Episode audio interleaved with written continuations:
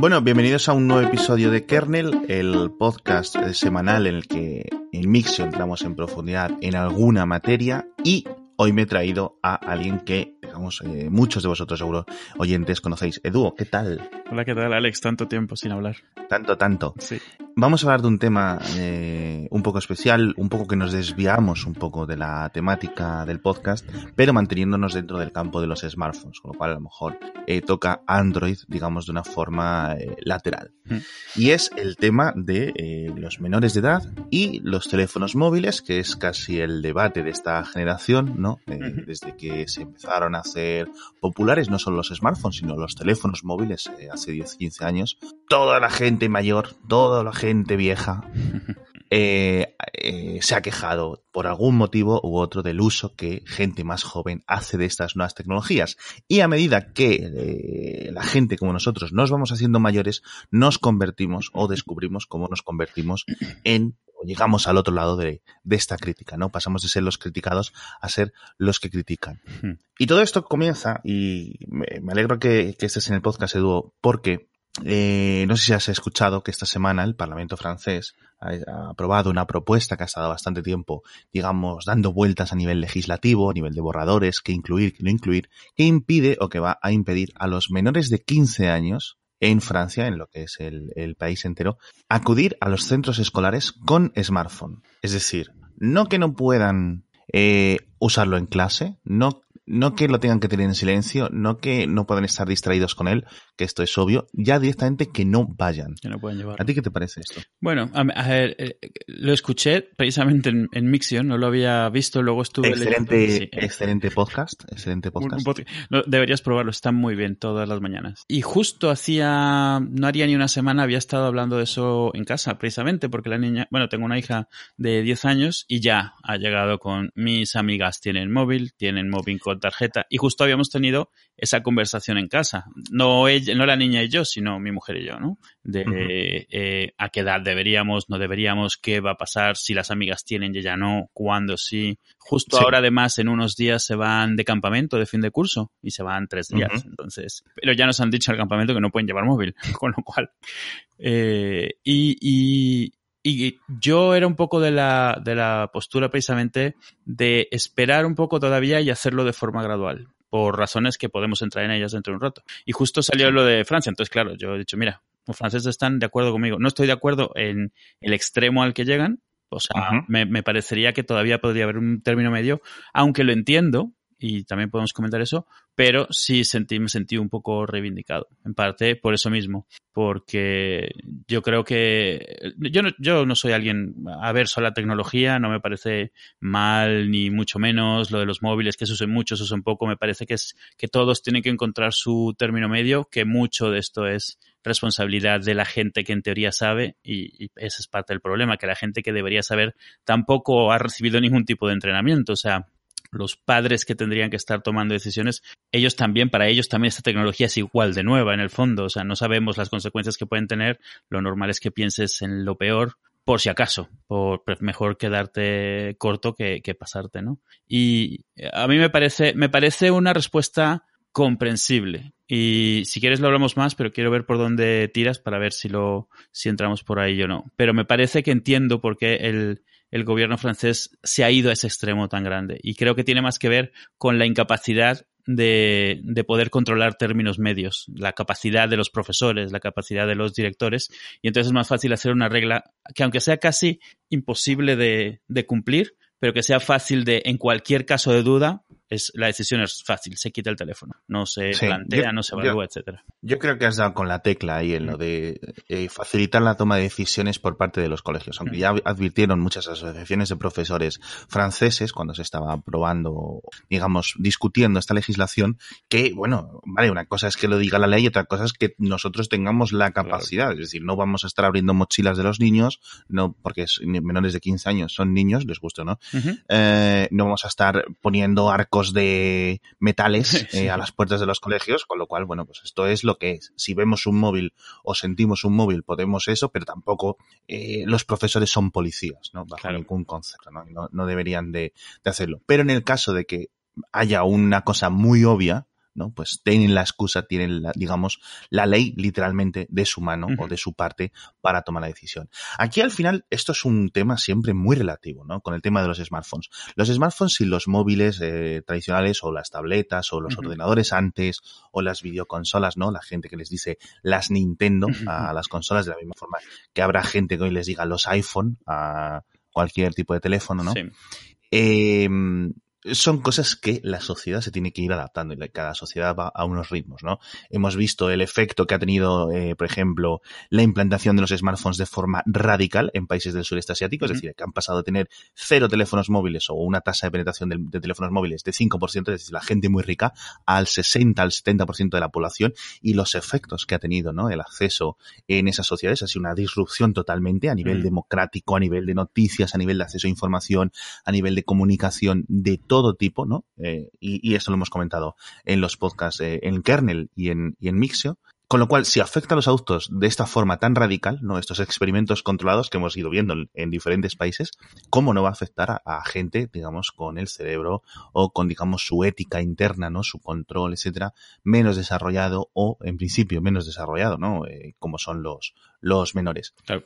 Y decía relativo porque todos entendemos que un chaval o una persona de 18 años tiene que tener un smartphone mm. y todos entendemos que una persona de 5 años no tiene que tener su propio smartphone. Entonces, entre los 5 y los 18, por decirlo así, es donde nadie se pone de acuerdo, ¿no? ¿Dónde, poner la franja, ¿no? Sí, porque en el fondo, en el fondo es un continuo, no es una serie de etapas marcadas. El, día 27 después del año 6. Exacto, exacto, exacto. No es como el bar mitzvah o la comunión. Es en plan, ¡pum! Y ahora tu teléfono, Aunque ciertamente, eh, ahora que lo pienso, el bar mitzvah y la comunión son dos ritos de pasaje eh, culturales, tradicionales, religiosos eh, y tienen sus equivalentes en otras religiones, en otras culturas. Y el smartphone o la consecución o el logro de un smartphone por parte de un adolescente, un preadolescente, etcétera, puede ser su equivalente, mm, ¿cómo decirlo?, secular hoy, ¿no? Es decir, es como confío en ti, hijo. Ya eres una persona digna de tener un smartphone, ¿no? En cierto sentido también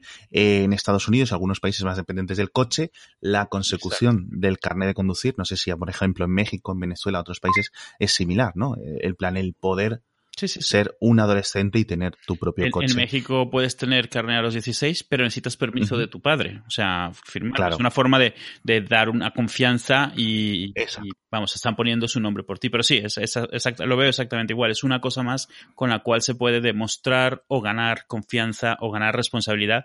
Vamos, de la misma manera que, yo que sé, empezar a, tener una, una, una paga semanal o, o, ayudar en casa, incluso, que no es algo positivo, pero es tener responsabilidades y enseñar poco a poco. Mm. Y cada niño y cada persona, o vamos a usar nombres distintos, eh, es distinto y cada familia es distinta y las posibilidades son distintas. Hay niños que con 14 años ya tienen un iPhone 10 y hay niños que les dan los 18 y aún no han ahorrado porque les dicen sus padres, mira, yo es que no puedo pagarte una tarifa, cuando tú tengas tu trabajo podrás comprarte un móvil, porque esto también los hay, ¿no? O hay eh, gente que es que ni se espera que tenga un smartphone hasta bien entrado bastante edad con un trabajo estable que pueda mantener, que pueda pagar, etcétera, bastantes cosas, ¿no? Entonces depende mucho de el entorno de esta persona, ¿no? Porque si miras estudios y miras la prensa, no solo los estudios, sino la interpretación que hace la prensa de estos estudios científicos, eh, más o menos, eh, ¿cómo quiere decir? empíricos, ¿vale? Mm, que es como llega la información de los estudios sociológicos, de los estudios psicológicos, antropológicos, en cierto sentido también del impacto de los smartphones o de cualquier tipo de nueva tecnología en menores de edad, la interpretación de la prensa es muy importante. De hecho, mismos estudios los puedes encontrar bajo titulares distintos o eh, interpretaciones completamente diferentes. Entonces, dices, puedes encontrar ahora mismo los mismos informes completamente, o sea, eh, eh, informes que no solo están interpretados de forma distinta por la prensa, sino informes que cuando tú los lees tienen conclusiones totalmente distintas. Sí, Están hechos en ambas eh, ocasiones por expertos de o académicos de dos universidades prestigiosas, con lo cual pues no tienes mucho tirón, es decir, no es eh, hay un problema y es que los smartphones eh, ocurren desde hace 10 años, existen desde hace 10 años. No podemos coger, mirar la vista atrás y decir, mira, los smartphones llevan teniendo este impacto en la sociedad, como por ejemplo el coche, ¿no? Que el coche lleva un siglo con nosotros y podemos ver un poco cómo nos afecta como sociedad, ¿no? Se puede medir y ver datos y saber. Pero no hay, digamos, alguien de 80 años que se haya criado con el smartphone. Claro, aquí hay, es algo, es, lo, lo mencionaba un poco antes, en el fondo la gente que está teniendo que tomar decisiones, ellos mismos no saben, o sea, no, ni siquiera tienes, deja tú lo que hayas vivido, lo que hayas aprendido, no tienes generaciones de, de leyendas urbanas o de experiencias o de es que mi tío no sé qué, ni siquiera existe eso. La misma generación Claro. que ahora está teniendo que tomar estas decisiones no se crió con esto, no saben realmente el efecto que puede tener. Y luego lo que dices, los estudios, estudios por un lado, hay- puedes encontrar estudios de una parte, de otra, eh, demostrando una cosa y la otra, y luego además los reporteros, según el sesgo que tengan, además lo interpretan de la manera que, que convenga. Había, había uno que, que has compartido hace poco de, que decía que, que los niños estaban teniendo problemas mentales, cerebrales por el tema de los smartphones, y luego te pones a leer y lo que están realmente es quejándose de los padres. Quejándose no. Realmente están hablando de los padres. Los padres no están sabiendo eh, de alguna manera en qué momento poner límites y entonces los niños, como cualquier niño, es igual que si dices que, que los niños tienen un problema con los caramelos, bueno, si les das un kilo de caramelos se los van a comer. Pero no es que tengan un problema con los caramelos, tienen un problema con autocontrol porque todavía no es algo que han aprendido a hacer. Tienen un problema con comprender las consecuencias eh, de las cosas que están haciendo. En plan, si te quedas hoy hasta las 2 de la mañana, mañana vas a tener sueño, vas a rendir poco, etcétera. No es tanto el smartphone, es un medio nuevo que está todavía la sociedad aprendiendo a gestionarlo. Yo estoy convencido que a largo plazo como todo, se aprenderá a gestionar, como se aprendió a gestionar en su momento que hubiesen coches circulando por las calles y ya no puedes salir Sí. y cruzarte una calle porque no oyes al caballo, sino que viene un coche más rápido, como será más Sí. adelante con coches eléctricos también, como pasó con la televisión, con las consolas, que fue lo mismo. Mis padres me regalaron una consola mm, un poco a regañadientes en su momento porque yo era de la primera generación que tenía consolas. Antes de eso no habían consolas, habían juegos de mesa. Y entonces la idea de que yo estaba viendo una televisión todo el tiempo, por todos lados se leían eh, fatalismos tremendos, ellos han tenido que decidir, bueno, no tenemos ni idea, pero bueno, puedes jugar dos horas, yo qué sé. Eh, si haces bien tus deberes, pues tienes una hora más, cosas Claro. así. Pero todos improvisando sobre la marcha, tampoco es que realmente sepan. Y realmente yo creo que lo importante, en el fondo, es comprender que esa es la labor. La labor no es tener, hacerlo bien, porque no sabes lo que va a ser bien. La, la labor es ver qué es lo que piensas e ir ajustando sobre la marcha, porque realmente no estás enseñando, no estás previniendo nada, estás enseñando autocontrol, que es a la larga lo que van a utilizar los niños. Obviamente es mi opinión, no puede que me equivoque yo también, pero eh, a mí me parece que el mayor problema que tienen los niños es ese. Los niños siempre se bromea, ¿no? Los niños no tienen filtros. O sea, los niños te dicen lo que piensan y es cierto. Pero lo que, lo que no tienen filtros en realmente significa, y suena un poco mal, lo que no tiene es criterio. O sea, los niños, como piensan y como ven, toman las cosas. Un niño no se plantea dos veces que comerse un kilo de chocolate es malo o que estar despierto hasta que te caigas al suelo agotado es malo. Ellos esas cosas las van aprendiendo sobre, a medida que pasan, van creciendo y van viviendo cosas. Y yo creo que lo que los padres en general es propiciar que vayan aprendiendo, tratando de un poco ir controlando que no vayan demasiado rápido. No porque sea malo y rápido, sino porque todavía no tienen,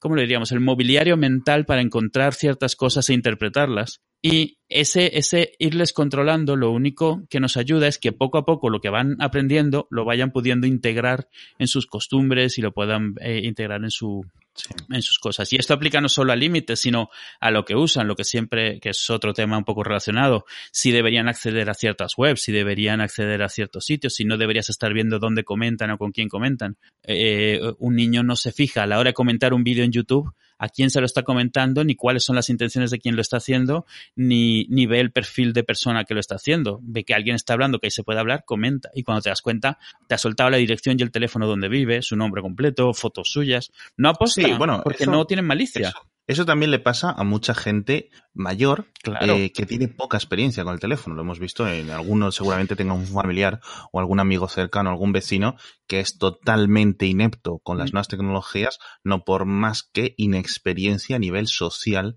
con eso, no sabe las nuevas, digamos, el- el- las nuevas pautas, las nuevas normas de comportamiento social online, con lo cual a lo mejor decide que entrar en la web de gmail.com, pero la G es un poco rara, Sí, no se fija y dice, ah, pues mira, aquí pongo mi contraseña porque esto es totalmente fiable, ¿no? claro. Entonces, son cosas que al final no dependen tanto de la edad como de la experiencia. Pero claro, tú no puedes tener una experiencia de mm, 10 años en Internet cuando tienes 13 años de vida. Claro. Porque literalmente no puedes. Claro. La crítica a alguien de 50 años eh, que no tenga ni idea de, digamos, de convertirse o de ser un ciudadano digital, sí se le puede hacer. Es decir, mira, tío, tienes 50 años, Internet lleva siendo algo muy importante desde hace 20 o casi 25, ¿no? Claro. Yo sí le veo la, la gran diferencia cuando hablamos de, hacemos una comparación con las consolas, con los ordenadores en casa, ¿no? Cuando en algunos países, no en todos, pero en muchos países de, digamos, de los, eh, donde están nuestros oyentes, eh, ha habido un- una gran expansión y, y- y se puede hacer una comparativa con la implementación de los ordenadores con Internet en casa, ¿no? Y en plan, la preocupación de los padres, como comentabas antes, con eso.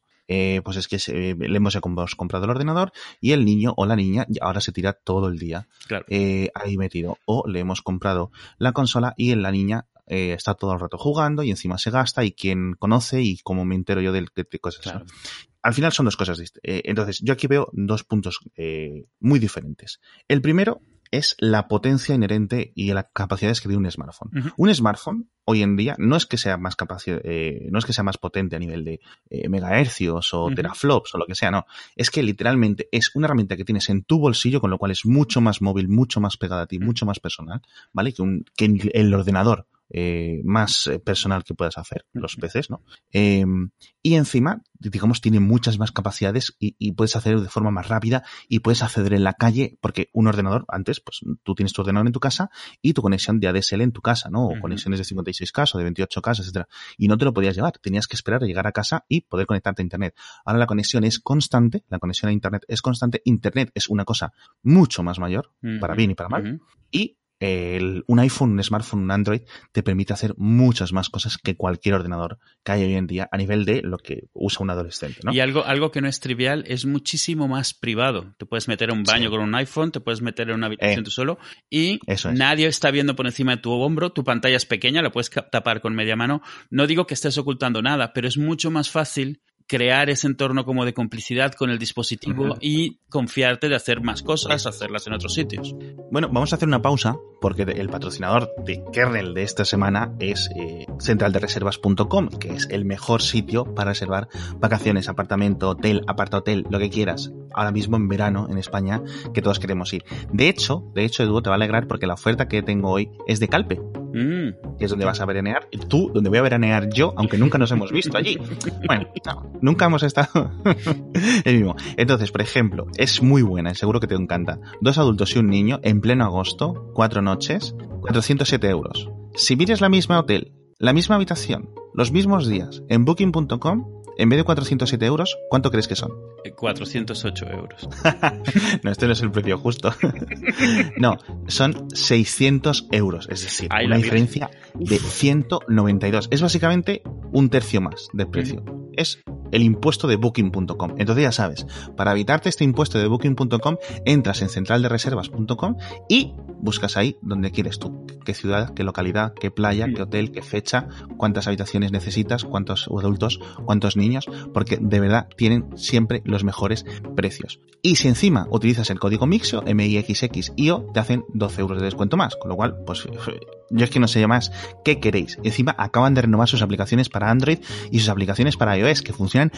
eh, o sea, es que dices, jolín, una aplicación de reserva de vacaciones que está bien hecha. Y yo qué sé, es que es como una maravilla. En fin, ya sabéis, centraldereservas.com, código MIXIO para 12 euros de descuento. eh, totalmente recomendable, no solo porque sean patrocinadores, sino porque de verdad es una página web y unas aplicaciones y una, y una empresa que trabaja bien, que te recogen el teléfono si tienes algún problema cuando llegas al hotel, algo en la reserva no falla o lo típico que el hotel te quiere hacer la trócola de que aquí no nos consta, llamas, te lo coge una persona real, no te hacen esperar y te lo solucionan. De verdad, centraldereservas.com, te lo recomiendo a ti Edu y se lo recomiendo a los oyentes. Eso es. Y la otra gran diferencia que yo veo, eh, esa es la diferencia, digamos, que puede eh, hacer de este, eh, de esta eh, preocupación por parte de los padres, ¿no? Que quieran educar bien a los hijos, que realmente es una preocupación, es en plan, jolín, estaré tomando la decisión correcta, ¿no? Eh, dejando un móvil o no dejando un móvil, o de los gobiernos, incluso, incluso gobiernos Mm, que podemos eh, atacar o atajar, eh, perdón, que podemos usar el adjetivo de más paternalista, como puede ser el, el gobierno francés, ¿no? a lo mejor entre comillas lo de paternalista, pero ciertamente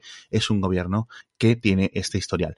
Esta es la diferencia. Y la otra segunda, esa es la primera diferencia. Y la segunda es que, eh, al contrario que con las consolas y la implantación de los ordenadores, en la mayoría de las familias, los padres son tan usuarios de los smartphones como los hijos, porque los smartphones tienen una penetración mucho, una penetración muy superior. Es decir, a los, a los videojuegos antes jugaban los niños y ahora esos niños se han convertido en padres y los padres también juegan los videojuegos, mm. pero originalmente no. Con los smartphones no, no hay esta brecha generacional.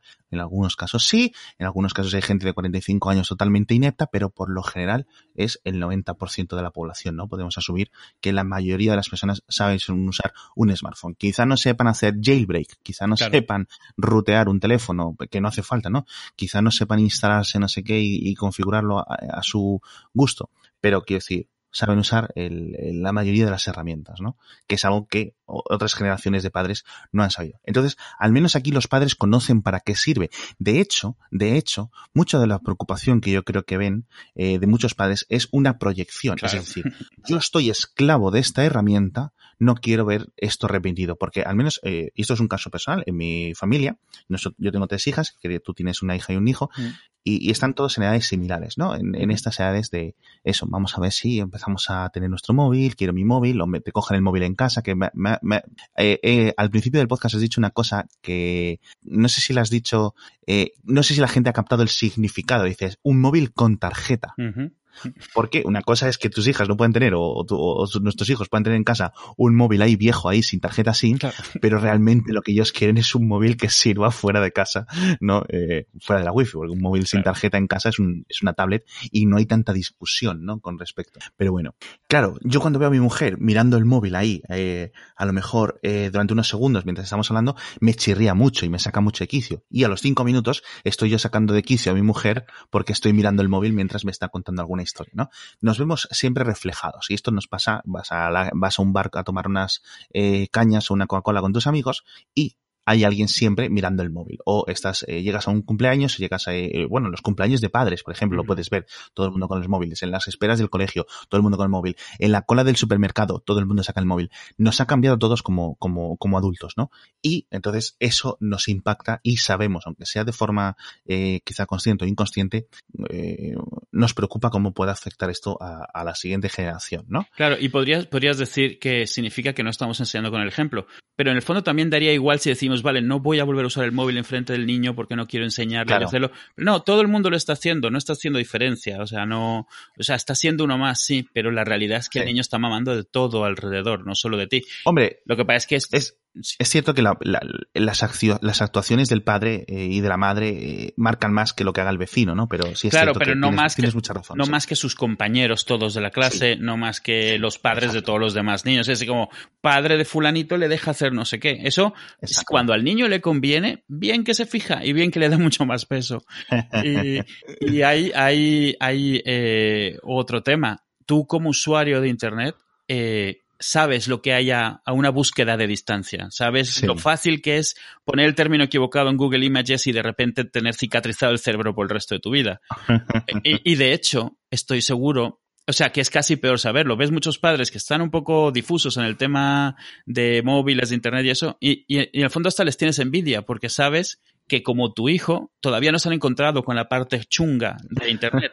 Pero la realidad es que la parte chunga de Internet está a una búsqueda de distancia. Así, así, sin ir más lejos. O sea, ayer él se estaba buscando y quería dibujar una sirena, así que puso eh, niño sirena porque quería en Google Images que le saliese algún dibujito de sirena. Y le empezaron a salir eh, fotos de bebés muertos con las piernas como unidas porque habían nacido de... O sea, o sea que no estoy diciendo que sea bueno ni malo, pero claro, no es lo que se esperaba. Y ha hecho una cara, y yo le he visto, es la cara de cuando descubres esa faceta horrorosa del mundo de que cuando pierdes un De cuando pierdes un porcentaje de... se te ha caído un poco de medio litro de inocencia, has perdido en ese momento. esa es la palabra. Eh, en este caso es a una edad más temprana con este con niños recién nacidos o muertos, ¿no? Con este defecto físico. En nuestro caso eran, pues yo qué sé, los vídeos de chechenos, ¿no? O rotten.com. Claro, claro, exacto. o imagínate yo que sé, cualquier búsqueda y te sale, porque además como, como Internet tiene esta gracia y y vamos a llamar las cosas por otro nombre, buscas cualquier cosa y a lo mejor te sale una foto de Gotze, o, ¿sabes? O sea, y es como, papá, ¿qué es esto? por favor. Eso es cierto. Lo que, lo que, entonces llegamos a un punto en el que la sociedad, como eh, elemento civil, pide a las grandes compañías tecnológicas eh, un poco de filtro, ¿no? De ahí la, llegada de YouTube Kids, por ejemplo, que lo comentamos con, con Drita en un mm. episodio de Kernel. Os voy a dejar un enlace en las notas del episodio para que lo, para que lo escuchéis porque merece la pena. Hablamos mucho de esto, del, del, filtro, de los algoritmos de, hmm. de, YouTube Kids, de lo que pueden encontrar los niños o no. Y están pidiendo como aplicaciones, como opciones, eh, capacidades físicas a nivel de que ellos puedan controlar un poco qué es lo que pueden hacer y qué es lo que no pueden hacer. De hecho, llegó la opción de Messenger Kids, por ejemplo, en Facebook, que fue ampliamente criticada porque, pero parecía como que venía con sentido, ¿no? Con estas cosas que eh, eh, puedes entender como a alguien en Silicon Valley se le ocurre la idea, aunque realmente luego cuando no sepan a pensar todas las, exacto, todas las, eh, los Sí, que la intención es buena, lo que pasa es que es mucho más complicado, que eso pasa mucho cuando piensas que lo puedes hacer todo con algoritmos, que te resulta ser muchísimo más complicado porque la gente es muy complicada y... exacto. Y decía, y, la primera, la mayor premisa de Messenger Kids era, oye, es que tus hijos solo van a poder hablar con los hijos de gente que tú seas amiga en Facebook, con lo cual tenías que, los padres tenían que, eh, digamos, añadir de amigo a gente del colegio, con lo cual no, con los que a lo mejor no querían ser amigos, mm. con lo cual son un montón de normas sociales que eh, estos ingenieros de Facebook no entendieron, ¿no? Y el producto pues eh, sigue existiendo, ha sido muy criticado, Facebook no lo quita, pero tampoco es un, éxito. Bajo ningún concepto es un éxito, ¿no? Claro. Entonces, eh, sí empiezan a llegar opciones. Y una de las más intrigantes que yo espero que llegue a Android, que la ha presentado Apple hace unos días en la conferencia de desarrolladores, es una que se llama el eh, Time Limits o límites de tiempo. Y es que, en principio, uno en su teléfono va a poder decidir eh, aplicarse unos límites un poco voluntarios, ¿no? Un poco de... Eh, porque quiero decir, tú puedes poner, solo quiero usar Instagram una hora al día, ¿no? O solo quiero usar eh, el correo electrónico o la web, no sé qué, o tal aplicación, tanto tiempo, ¿no? Y cuando llega ese tiempo te dice, oye, que ya ha pasado, y tú le dices, mira, déjame un ratito más que no pasa nada, ¿no? Eso ya es tú. Pero me parece muy interesante porque la opción permite a los usuarios dentro de tu cuenta familiar que el padre o la madre o el administrador en general del grupo eh, les gestione esto y les diga, mira, hasta aquí, ¿no? Entonces me parece muy útil, primero porque yo creo que un niño, una vez que tiene un smartphone, eh, hay que recordar que siempre se le puede quitar. Es decir, que no es una opción irreversible, es totalmente reversible. Tú le compras un teléfono a un niño, claro, el gasto ya lo has hecho, con lo cual tiene una consideración económica, ¿no? Y te va a odiar, pero, esto va con el territorio. Pero se, lo, pero se lo puedes quitar, ¿vale? Es decir, no es un rito de pasaje, pero que se puede deshacer. Sí, y que, y que los niños necesitan, o sea, necesitan como cualquier otra responsabilidad, saber que no tienen un derecho inalienable a tener un móvil o a tener un smartphone de algún tipo. De la misma manera, yo que sé, que si les comprases una mascota y te das cuenta que la maltratan, la mascota se va y se la das a, la dona, la, no la donas, la das en adopción o se la das a alguien que la pueda cuidar. Sí, pero eh, un, perro o un, un, gatito, un perrito, no lo puedes guardar en el cajón durante tres días hasta que el niño aprenda la lección. Pero quiero decir que, que, no son decisiones irreversibles, que es, eh, o sea, te puede dar por saco, pero hay veces que tienes que darte cuenta, está claro que no es el momento todavía, necesito enseñarle más. Y yo creo que esa es la otra parte que, que, es importante. Constantemente le estamos enseñando. Comentabas hace un rato que tú estás utilizando los móviles y eso. Algo que yo intento hacer con, con Ilse, o sea, yo estoy muy en contra de estos temas de eh, no le digas que no existe el ratoncito Pérez porque va a perder la inocencia. No es que yo se lo haya dicho no se lo haya dicho, pero me parece que aunque la inocencia en los niños está muy bien, la mejor forma de que la pierdan es de forma gradual, poco a poco les vas como mentalizando, porque si no es un choque el día que la, que la pierden, o sea, en cualquier cosa que sea. Entonces, no está de más cuando sabes que todavía no está chateando con nadie desconocido, ir recordándole, oye, si alguna vez alguien te contacta por internet, mm, velo con un mayor, mm, hay gente que no es tan buena, etcétera. O incluso estar diciendo, yo le he dicho a Ilse, ten cuidado cuando buscas cosas en Google Images porque la gente sube fotos de todo tipo y de fotos muy feas que puede que no, claro, puede causar el efecto contrario, pero prefiero que se lo plantee y que sepa que está ahí a que eso, que un día busque cualquier cosa. El otro día estaba buscando fotos de superhéroes y entonces salía una foto y estaba ahí una chica vestida de, de Batgirl. Yo sabía que la chica era una actriz porno. Sabía que como se metiese esa foto, el resto de la galería probablemente no iba a ser solo el disfraz. Pero afortunadamente no se metió. Pero es como, siempre ten cuidado, lo que estás viendo no está filtrado, puede ser cualquier cosa. En caso de duda, siempre pregunta a, papá o a mamá o, a un mayor. O sea, porque se van a es, es, es, como la primera vez que fuiste a un kiosco a comprar periódico a tu padre, lo que sea, y de repente pues tenían las pornos ahí puestas. Sí. Y se te saltaron los ojos. Y es como, y, te bajo más dudas que nada, porque en el fondo no entiendes lo que está pasando. Pero yo qué sé, o sea, no les puedes preparar porque, vamos, yo, yo sé lo que hay en Internet y a día de hoy me sigue sorprendiendo de vez en cuando que me deja frío una foto o la, la misma frialdad de Internet, porque la gente en particular no lo es, pero como grupo en Internet se es muy frío, se es muy eh, demostrar que nada te, te afecta. Entonces se presume, se enseñan las fotos, se ponen como a ver a quién le afectan, se ríen. De hecho, acabamos de reírnos sobre ello, de las cicatrices que te hacen. En el fondo se No, va a encontrar con ello tarde o temprano. Claro, de hecho, eh, una vez que los niños empiezan a tener 12, 13 años y alguien ya tiene teléfono y alguien consigue llegarlo a clase, bien porque los padres le dejen, bien porque el colegio lo permitan, bien porque lo esconde, ¿no? O lo que sea, eh, y es, mira, me ha enseñado un vídeo, Claro. o me ha-.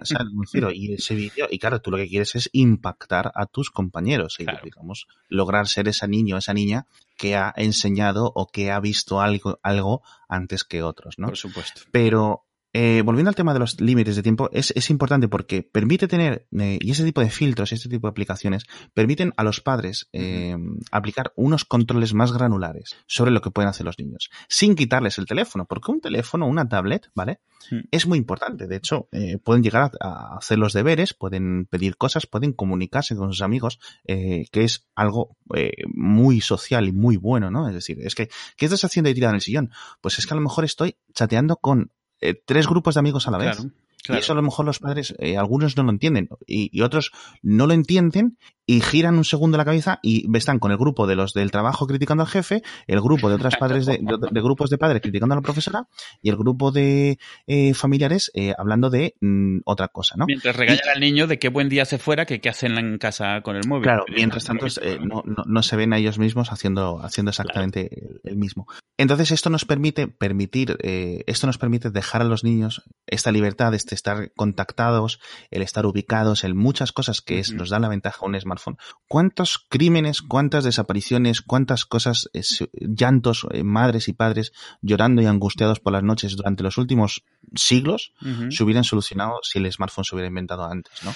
Entonces, esto es una gran ventaja y yo no veo por qué una persona de 16 años que salga de fiesta, que salga con sus amigos, eh, que está castigada sin móvil, un padre no sea capaz de decir, mira, estás castigada sin móvil o estás castigado sin móvil, pero vas a salir y te voy a bloquear el Instagram y te voy a bloquear el no sé qué, pero necesito que me contestes a los WhatsApps. Si yo te llamo o que me pongas un WhatsApp cuando llegues al grupo o a la casa tal o cuando llegues a tal sitio. ¿Sabes a lo que me refiero? Sí. Porque quiero que utilices Google Maps por si estás, por si te pierdes, por si quieres saber cómo coger el metro o qué metro llega antes, o quiero que utilices WhatsApp, o quiero que utilices el navegador, o quiero que utilices un montón, pero simplemente no te voy a dejar usar Snapchat, ni Facebook, ni no sé qué, ni no sé cuánto, ¿no?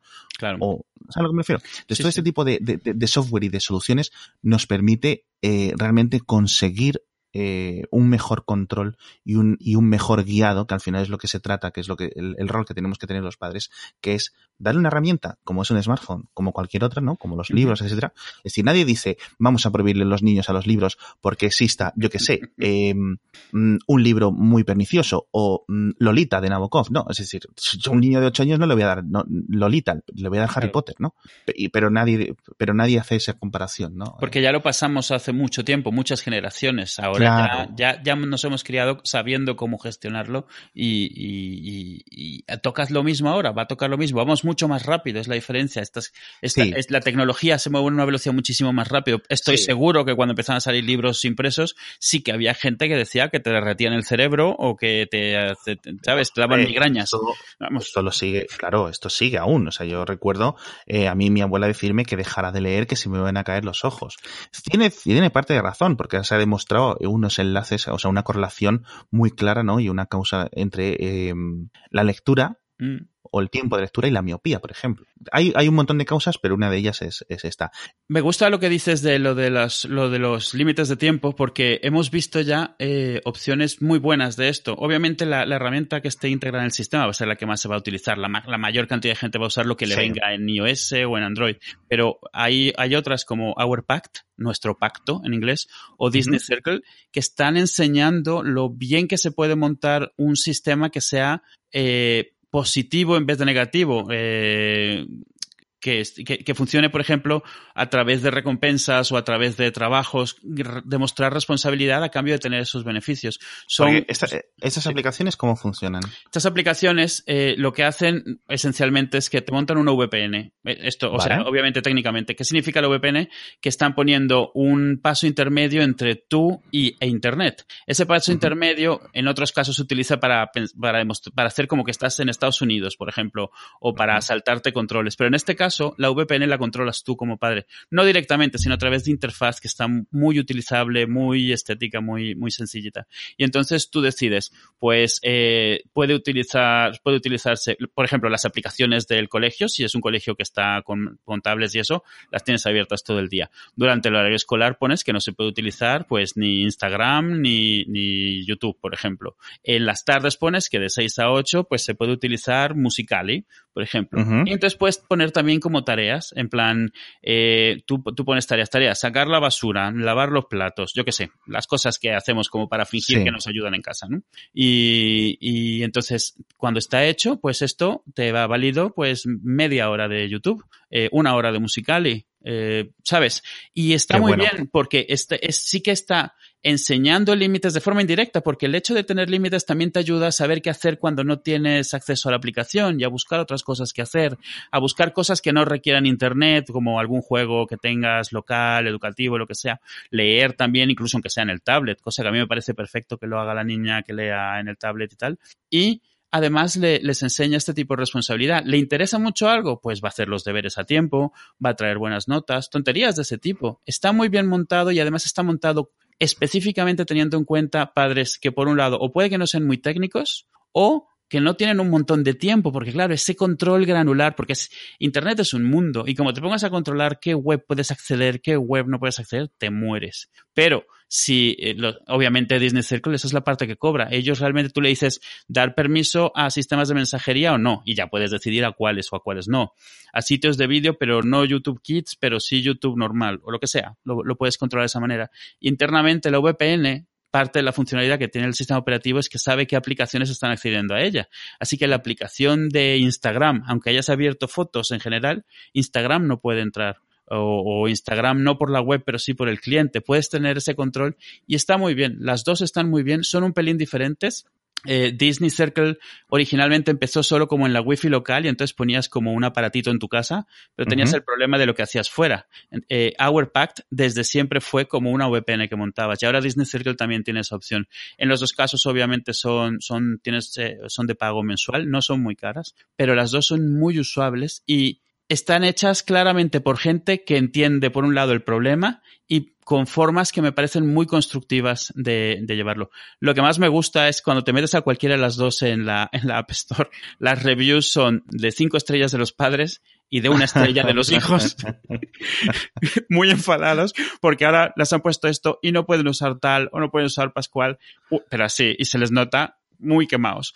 Pero obviamente, porque claro, la primera vez que te ponen eso, de repente tienes todo eso abierto y te ponen esas puertas. Pero lo que yo he estado viendo por ahí y de, en foros donde los utilizan y eso es que después del shock inicial, porque los niños al final, sea lo que tienen es una capacidad de, de, de, de, volverse, o sea, de concentrar absolutamente toda su atención en una cosa, ya sea para perder el tiempo o para sacarla adelante. Y con esto les ayudas a que hagan algo para lo que quieren, lo que quieren tener y además lo obtienen después. Me parece que está, está muy bien y yo creo que vale la pena eh, tomarla en cuenta, aunque no la vayas a utilizar porque es hacia allí, supongo que a la larga irán yéndose los fabricantes. Eh, Google y Apple cada vez están acercándose más allí, ya están dando un control más granular, ya permiten poner horarios, ya permiten controlarlo por el, eh, por el padre de familia.